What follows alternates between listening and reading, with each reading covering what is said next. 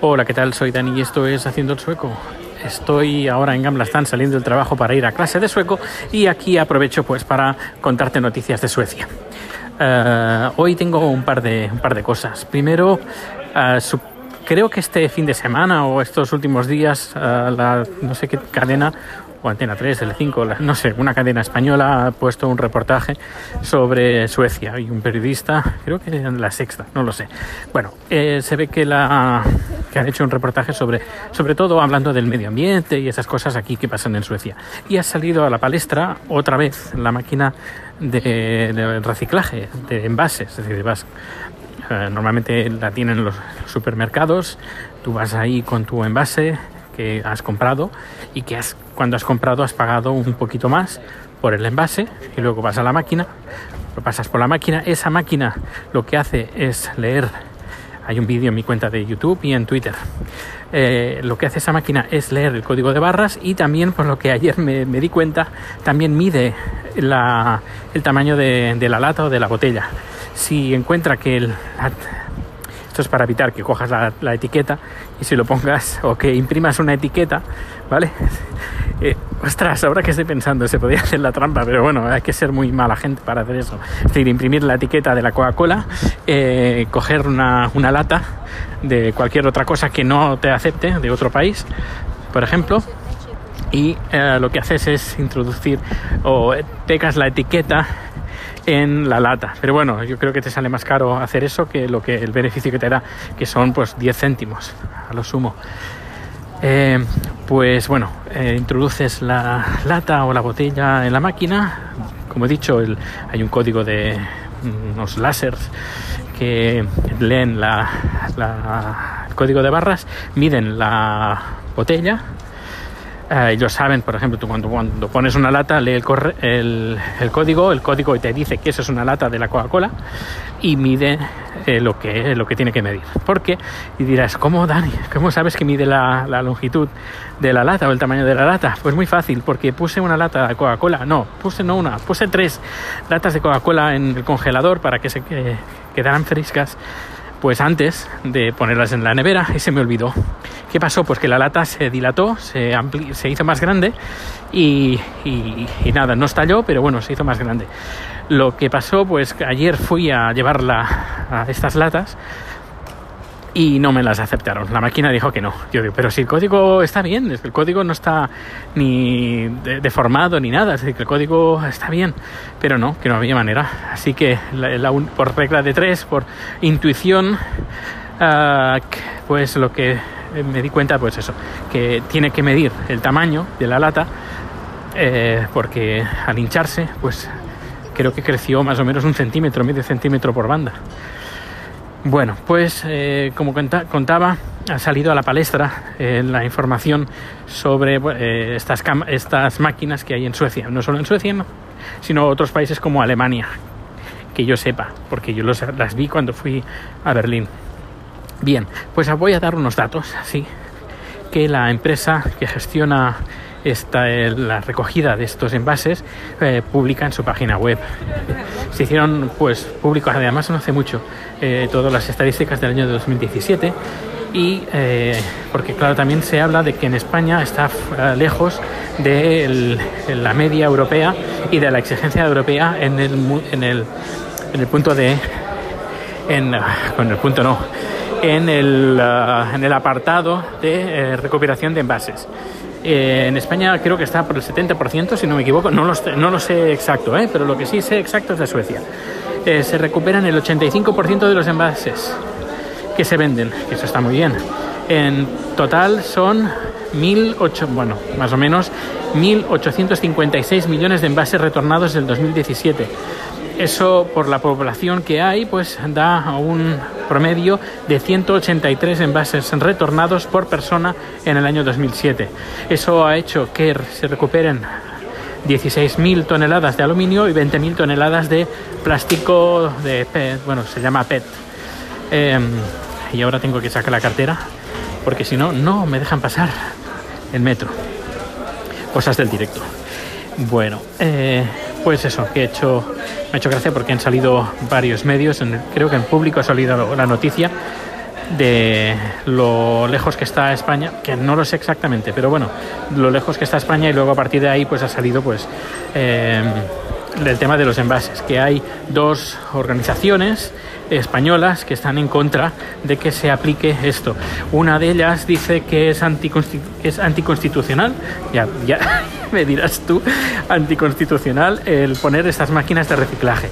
Y luego otra cosa que hablan de que va en contra de ciertas normativas europeas.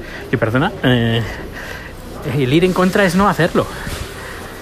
Porque Europa les ha dado un, toque de atención a España, diciendo, ojo, que no se recicle lo que se debería de reciclar.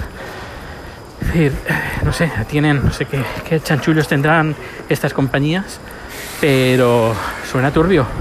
Suena turbio cuando, cuando amenazan y dicen que van a tirar, amenazan en, hacer todo lo posible para que no se apruebe la ley del reciclaje. No sé, es bastante lamentable lo que, lo que está pasando. Ah, las dos asociaciones que, que, están en contra de esta normativa que se quiere aprobar, por ejemplo, a nivel autonómico en, en Mallorca, la, la, comunidad mallorquina, eh, es CIAP y Ecoembes. No sé. Eh, estoy bastante desconectado de quiénes son. Eh, Ecoembes se dedica a los envases y FIAP es eh, la agrupación de, no, supermercados, ¿no? pero eh, los, los, que podríamos decir que se dedican a los, envases o algo así. Pues, pues nada, es muy lamentable pues que que haya gente de este tipo que, que mide, bueno, ¿qué, nos podemos esperar?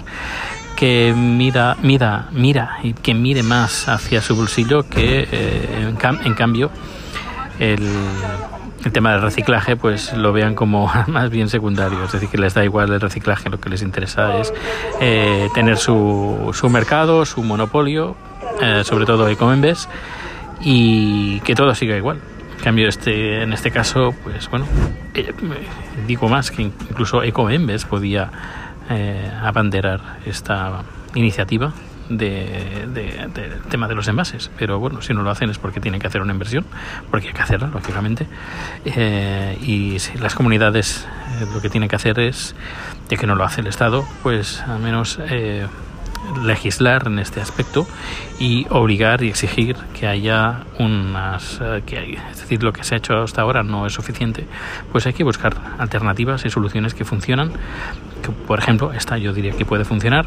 Alegan ellos que oh es que es que luego los consumidores tienen que pagar un poquito más eh, por el envase pero bueno es que luego viene viene devuelto no hay ningún problema es más hay, máquinas que dan la opción de, eh, de poder donar el dinero a alguna ONG. En este caso, por ejemplo, aquí hay máquinas que tienen este doble botón, el, el botón para recibir el ticket, en bueno, en efectivo no, te dan un, un papelito que luego vas al supermercado y te lo descambian por la compra o si no, te dan dinero pues el, hay doble botón, este botón, como he dicho, recibes el dinero y el otro botón que donas ese dinero pues a una, ONG. En este caso, la ONG que se ve, que se publicita en estas máquinas es la Asociación de Niños con Cáncer, eh, que además es cliente nuestro en, de la empresa pues eh, no sé, yo creo que es una solución que al menos se podría intentar, yo creo que podría funcionar, o al menos en los países que se ha implementado y que está funcionando,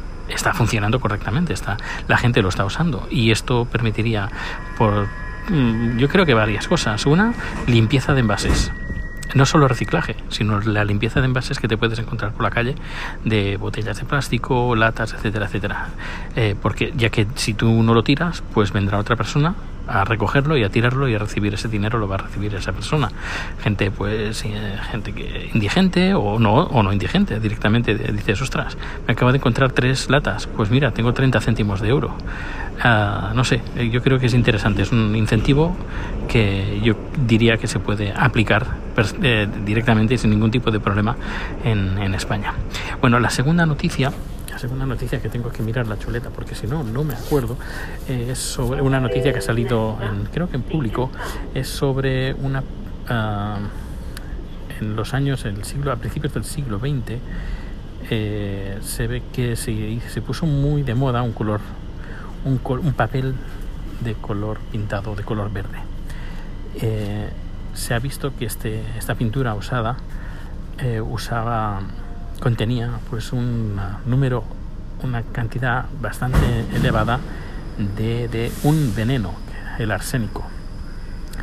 Y pues por ejemplo eh, este arsénico usado una vez eh, que se usaba pues para tintar eh, ropas forros de muebles y este papel de pintado tan de moda en la época victoriana, pues bueno, el artículo comenta pues que mató literalmente a miles de personas, inclui, incluido el mismísimo Napoleón, Napoleón cuando estaba en, su exilio en Santa Elena.